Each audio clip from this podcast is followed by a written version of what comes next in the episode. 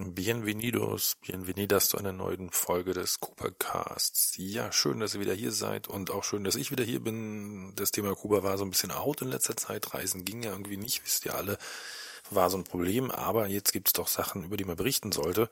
Und zwar zum 1. Januar 2021 wird endlich, seit 2013 angekündigt, der COC, der Cook abgeschafft und alles läuft auf den kubanischen Peso hinaus. Das ist unser Thema heute.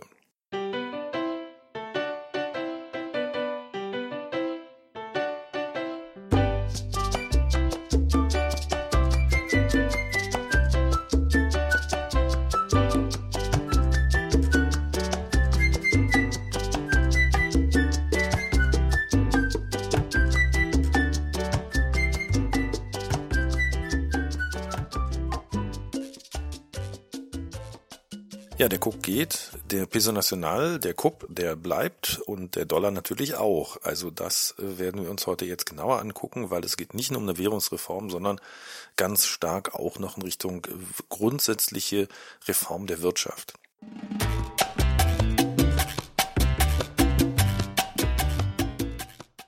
Vor einigen Tagen hat äh, Präsident Diaz-Canel angekündigt im Fernsehen, dass die lang erwartete Währungsreform jetzt zum 1. Januar kommt und das wird auch die kubanische Wirtschaft mächtig durchwirbeln. Also er hat nämlich auch angekündigt, dass es ein ganzes Reformpaket sein wird mit Gehaltserhöhungen und Subventionsstreichungen.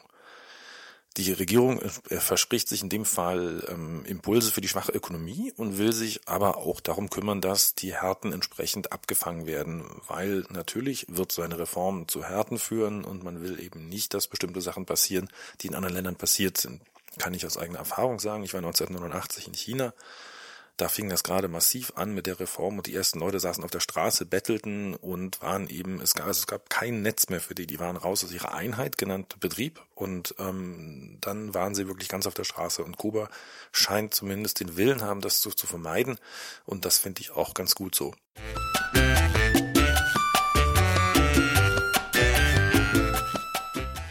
Ja, also was wird passieren mit Cook und Cup? Der seit 1994 existierende Peso Convertible, der Cook, wird durch den Peso Nacional, die Moneda Nacional, auch COP abgekürzt genannt. Und ähm, da hatten wir vorher ja eine parallele Währung. Wir hatten also zwei Währungen, die auch miteinander austauschbar waren, im Verhältnis 1 zu 24 üblicherweise. Und dieses künstliche System, was ursprünglich den Dollar mal ähm, ersetzen sollte, wird jetzt wieder abgeschafft. Ähm, passenderweise gibt es den Dollar auch wieder offiziell auf der Insel, also passt irgendwo auch. Also wir haben dann nur noch eine kubanische Währung, aber wahrscheinlich eben danach äh, dann gleichzeitig auch noch ein Devisensystem. Aber nichtsdestotrotz, das meiste wird weiterhin in Pesos Nationales laufen und man spart natürlich aus ganz simpler Sicht jetzt diesen, diesen ganzen Doppelaufwand, doppelte Währung, Wartung der Währung, man muss die ja drucken, man muss die fälschungssicher machen, man muss sie austauschen. Also diese ganzen Kosten, die dadurch entstehen, die fallen auf jeden Fall weg und das ist natürlich auf jeden Fall eine gute Sache. Sonst hm, gibt es natürlich eine ganze, ganze Reihe von Problemen, unter anderem eine unglaubliche Inflationserwartung. Aber wir werden sehen, was da kommt. Erstmal noch zu den Details. Also bis zum 1. Juli können die COC umgetauscht werden und in, in COP, also in Pesos Nacionales, in Modena Nacional und ähm, ja, bis dahin haben wir noch Zeit. Wenn ihr auf als Touristen jetzt auch auf Gelden sitzt, dann ähm, habt ihr nicht viel Zeit, die umzutauschen. Ja, äh, so ist das halt.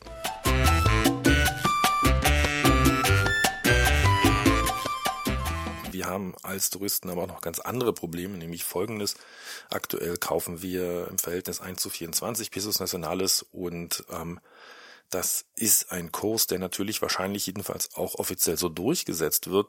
Wenn man jetzt aktuell auf der Straße sich die Preise anhört, also ich bin da nicht auf der Straße, ich weiß das nicht, ich höre das nur woanders her, dann wissen wir, dass der Preis für einen Dollar 40 bis 50 COP ist.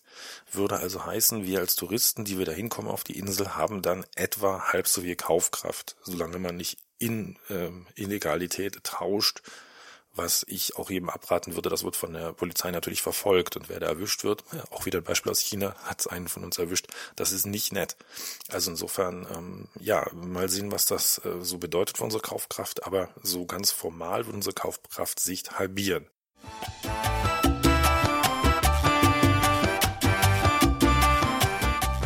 Die Inflationserwartungen sind auf jeden Fall ein großes Problem. Ähm, und man geht von einem dreistelligen Betrag an der Inflation aus, also wirklich über 100 Prozent, wo dann auch immer, aber also ziemlich viel wird da kommen und das muss man natürlich irgendwo abfangen und deswegen ist es auch wichtig, dass man auf der anderen Seite die Gehälter und Einkommen der Bevölkerung steigert. Also das muss sich wie die Waage halten und wenn sich das die Waage halt, dann hält, dann ist es einfach so, als wenn man eben da ein paar Nullen an die Währung ranhängen würde und dann macht es auch nichts aus. Also insofern muss man mal gucken, der Staat versucht eben das Ganze aufzufangen. Angedacht sind Erhöhungen des Gehalts um das Fünffache. Und man weiß nicht, ob das bisher reicht und man will keine Schocktherapie, behält sich, behält sich also auch vor, das später noch anzupassen.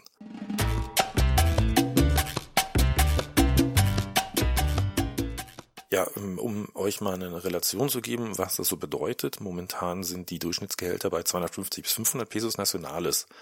Ähm, das wird jetzt angepasst auf 2100 als Mindest, als Mindesteinkommen. Also schon eine deutliche Erhöhung.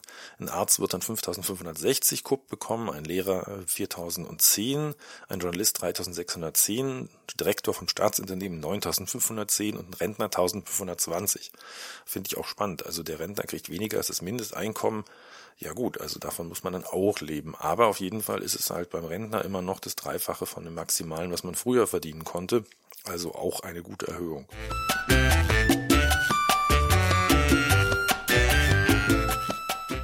Dann gibt es natürlich auch eine ganze Reihe Gruppe von Leuten, die das nicht trifft. Also da wir um den staatlichen Sektor, wir reden über den staatlichen Sektor und es gibt sieben Millionen Arbeitende in Kuba, davon sind fünf Millionen beim Staat und zwei Millionen, ähm, die arbeiten im informellen Sektor oder arbeiten auch überhaupt nicht. Also von den sieben Millionen Arbeitswegen sind knapp, äh, wenn man das ausrechnet, sind knapp 30 Prozent, die sind raus aus dem System, also für die gibt es keine Gehaltserhöhung dadurch, dass in letzter Zeit auch mal mehr Leute aufgehört haben zu arbeiten, na, also ein, eine Partei hat gearbeitet und die andere hat eben nicht gearbeitet oder äh, sich um die Kinder gekümmert oder sowas, ähm, dann trifft das natürlich die Leute härter. Also wir werden mal gucken, wie sich das auf der Straße auswirkt.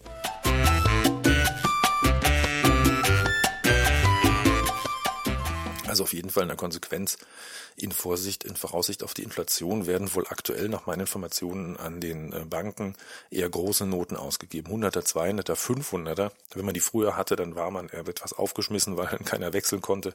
Also die kommen jetzt gerade auf die Straße.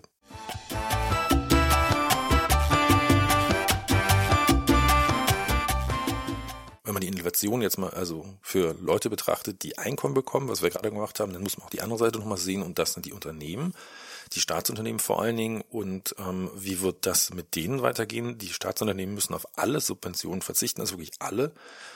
Und ähm, dann haben wir damit natürlich einen zweiten Faktor, der die Preise treibt. Wenn die Staatsunternehmen jetzt kein Geld vom Staat mehr bekommen, dann müssen sie das Geld natürlich woanders, woanders herkriegen. Und das sind natürlich die Leute, die ihre Produkte kaufen. Also die Konsumenten, die Touristen.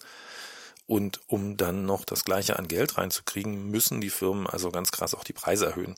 Dann schauen wir mal, wie das wiederum sich auf den Preis auswirkt. Und der Staat will natürlich da auch entgegenwirken und will den, die Zuschüsse pro Person in der Bevölkerung auf 1500 Kupp erhöhen, COP, also Pesos Nationales. Und damit sind wir ähm, schon in dem ganzen ähm, System drin der Subventionen. Da komme ich aber gleich nochmal dazu, wie das geregelt werden soll. Grundsätzlich will der Staat auf jeden Fall hart ins Preisgefüge eingreifen, wenn sich da zu viel verschiebt. Also harte Strafen sind da angedroht. Und wir haben das ja auch schon mitbekommen bei den Almendrones, also den, den Sammeltaxis, die dann sich nicht anpassen wollten. Da hat der Staat hart durchgegriffen, damit die Preise niedrig bleiben. Um, egal ob das Benzin steigt oder nicht. Also der Staat könnte trotzdem stärker kontrollieren. Das wissen wir natürlich jetzt noch nicht.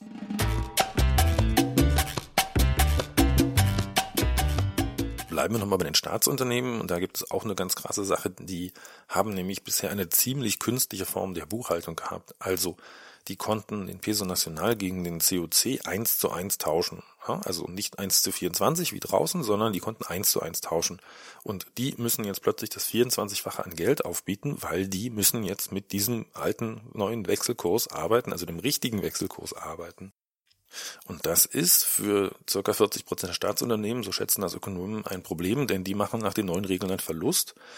und machen also eigentlich aktuell schon Verlust, es wird nur subventioniert und ähm, jetzt geht es halt denen an den Kragen, denn ohne die Subventionen geraten die natürlich in Bedrängnis, müssen also ihr Geschäftsmodell ändern oder geben die Insolvenz. Das kann also bis zur Arbeitslosigkeit von Leuten führen. Man weiß natürlich nicht, wie der Staat darauf reagiert, aber Möglichkeiten sind plötzlich da. Ähm, es gibt auch eine positive Seite für die Unternehmen, so ist es ja nicht, denn die Unternehmen können jetzt am Markt teilnehmen. Auf der anderen Seite dürfen die Unternehmen also auch bis zu 80 Prozent ihrer selbst erwirtschafteten Devisen selbst behalten, müssen diese nicht mehr an den Staat abgeben. Wir sehen also einer Ausdifferenzierung von Staatsunternehmen entgegen. Also Unternehmen, die in irgendwelcher Form harte Währung erwirtschaften können, Geschäfte mit Touristen, selbstständigen Dollarbesitzern, Exporten, die wären besser gestellt. Also mir fällt da so ein Beispiel an von einem Unternehmen, was Schiffe gewartet hat. Also eine Werft wahrscheinlich in die Richtung, ich weiß es gar nicht genau, aber die haben im Nebenerwerb dann auch noch diese schönen Oldtimer lackiert. Und das hat ihnen natürlich Geld eingebracht und das wird ihnen dann Devisen einbringen. Also insofern, wenn die Unternehmen flexibel sind und dieses Unternehmen hatte halt die Möglichkeit, die hatten halt eine entsprechende Ausrüstung, konnten, äh, hatten Farbe und alles, konnten eben auch Autos anmalen, ansprühen haben das eben genutzt und dann haben die plötzlich einen Bereich, wo sie wieder Geld machen können. Also solche Sachen zum Beispiel sind dann wichtig. Also insofern wird es da einige interessante Entwicklungen gehen. Ich bin gespannt, wie weit das geht. Auf jeden Fall gibt der Staat den Unternehmen ein Jahr Zeit, sich neu auszurichten. Und dann sehen wir uns in einem Jahr wieder und schauen dann, was hier mit den Unternehmen geworden ist, die sich nicht angepasst haben.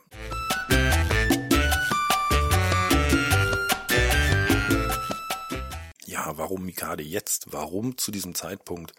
Wenn doch 2013 schon angekündigt würde, dass diese Reform kommen würde. Ja, Kuba ist in einer schweren Krise. In diesem Jahr wird die Wirtschaft um mehr als 10 Prozent einbrechen, ganz massiv im zweiten Halbjahr. Corona ähm, ist natürlich ein ganz wichtiger Faktor, aber auch Trumps Embargo hat die Kubaner hart getroffen. Venezuela, die haben viel Geld an Kuba gegeben über Öl, die haben jetzt auch Probleme, denen geht's auch nicht gut. Und dann gibt's natürlich die hausgemachten Probleme mit der sozialistischen Wirtschaft. Dann gibt's einen hohen Schuldenberg. Kuba kann seine Schulden nicht mehr bedienen, ähm, hat ein Schuldenmoratorium ausgehandelt oder ist dabei. Also es ist ein riesiges Problem.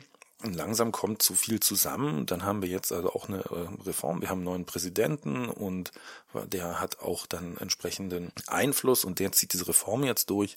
Also das ist schon sehr spannend, was da gerade passiert und ich glaube, es gibt eine ganze Reihe Faktoren, die da reinspielen.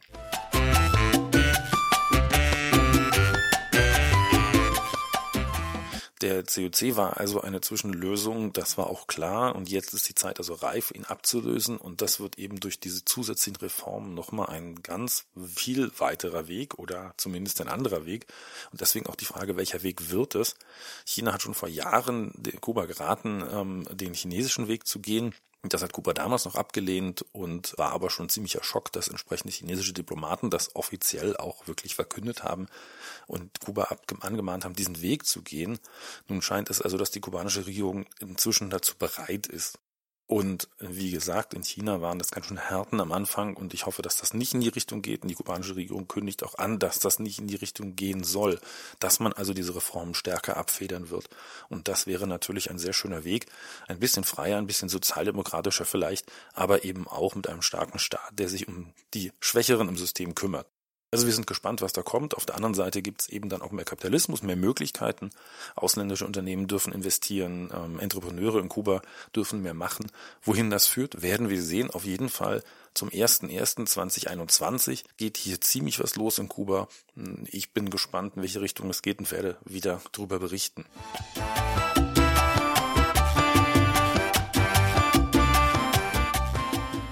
Freue mich, dass ihr hier so lange zugehört habt und auch dieses durchaus schwierige Thema so im Audio verfolgt habt.